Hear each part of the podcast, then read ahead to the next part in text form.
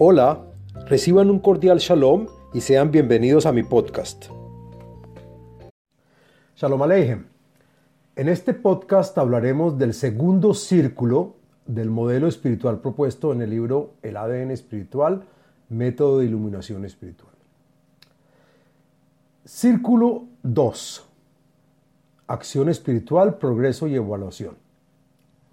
El círculo 2 de acción espiritual progreso y evaluación está referido a la persona que comienza a reflejar la esencia del Creador dentro de sus relaciones espirituales para con su pareja, su familia y la comunidad.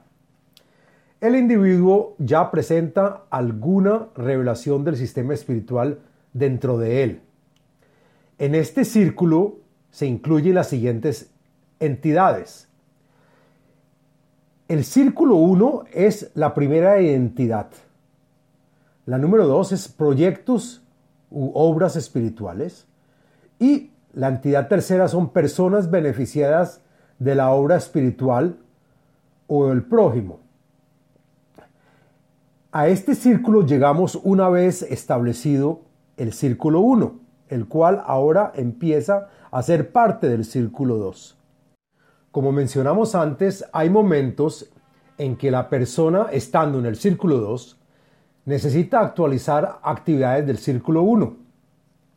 El círculo 2 incluye los pasos finales del sistema, los cuales se deberán repetir en forma continua hasta llegar al nivel más alto de espiritualidad, que es cuando el alma de la persona está completamente corregida y la ley de la equivalencia de forma es absoluta, que es el final de nuestra corrección.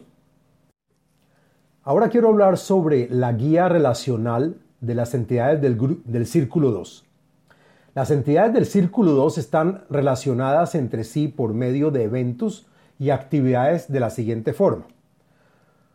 Un Círculo 1 puede participar en muchos proyectos u obras espirituales.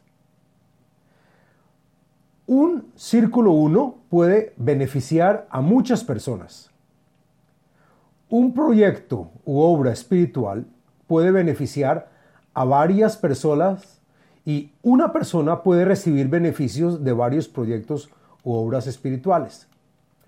Las entidades del círculo 2 son aquellas que nos dan la información para el logro de proyectos u obras espirituales.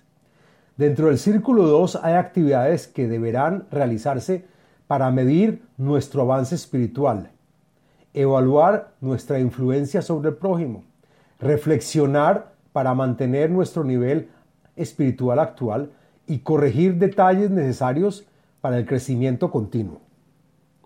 Bueno, ahora hablemos sobre la manifestación de la esencia del Creador en nosotros. Cuando nuestra realidad espiritual se manifiesta en forma de influencia, entrega y ayuda, bien sea en forma individual, de pareja o en un equipo, la persona experimenta el sentimiento de satisfacción. En hebreo se dice sipuk. Debemos ver y entender que estamos influenciando y haciendo las cosas con una clara entrega a nuestro entorno, es decir, al prójimo y al ambiente social. Puede que tengamos un motivo de conveniencia personal o que ganemos algo al influenciar y dar de nosotros, pero no importa. Lo importante es que seamos capaces de ayudar y contribuir con la obra espiritual. Hay dos niveles de influencia o entrega.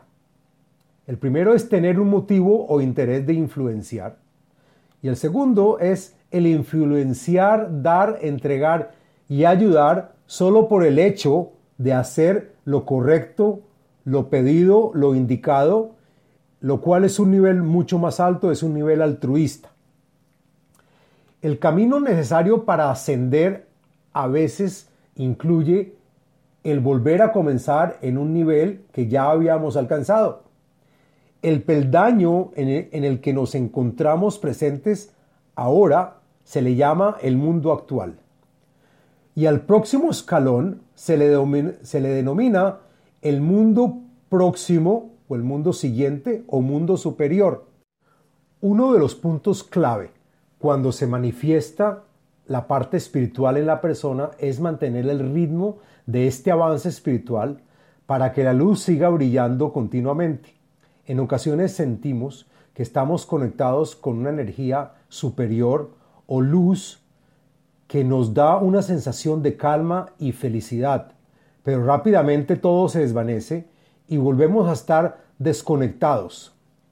En estos casos tendremos que seguir activos en el círculo 1, además de hacer retrospección y evaluación de nuestra espiritualidad.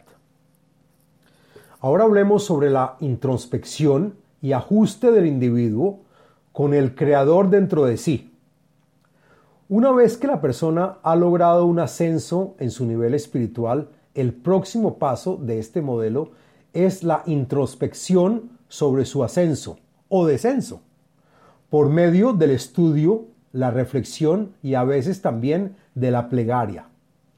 Decimos que la naturaleza es toda la, sabiduría y que está vestida o representada en la materia, es decir, la luz misma traducida en algo físico tangible, lo cual es medible. La naturaleza es la parte interna del individuo, expresada y copiada fuera de él. La pareja y el equipo espiritual se convierten también en parte de la naturaleza por medio de sus proyectos y obras espirituales. La introspección espiritual a nivel de pareja y o equipo se expresa en ajustar deseos que todavía no han llegado a una clara definición. Deseos con una mejor y más alta resolución con los que por el momento seguimos trabajando. La introspección espiritual se logra siendo sinceros con nosotros mismos y con nuestra pareja y equipo.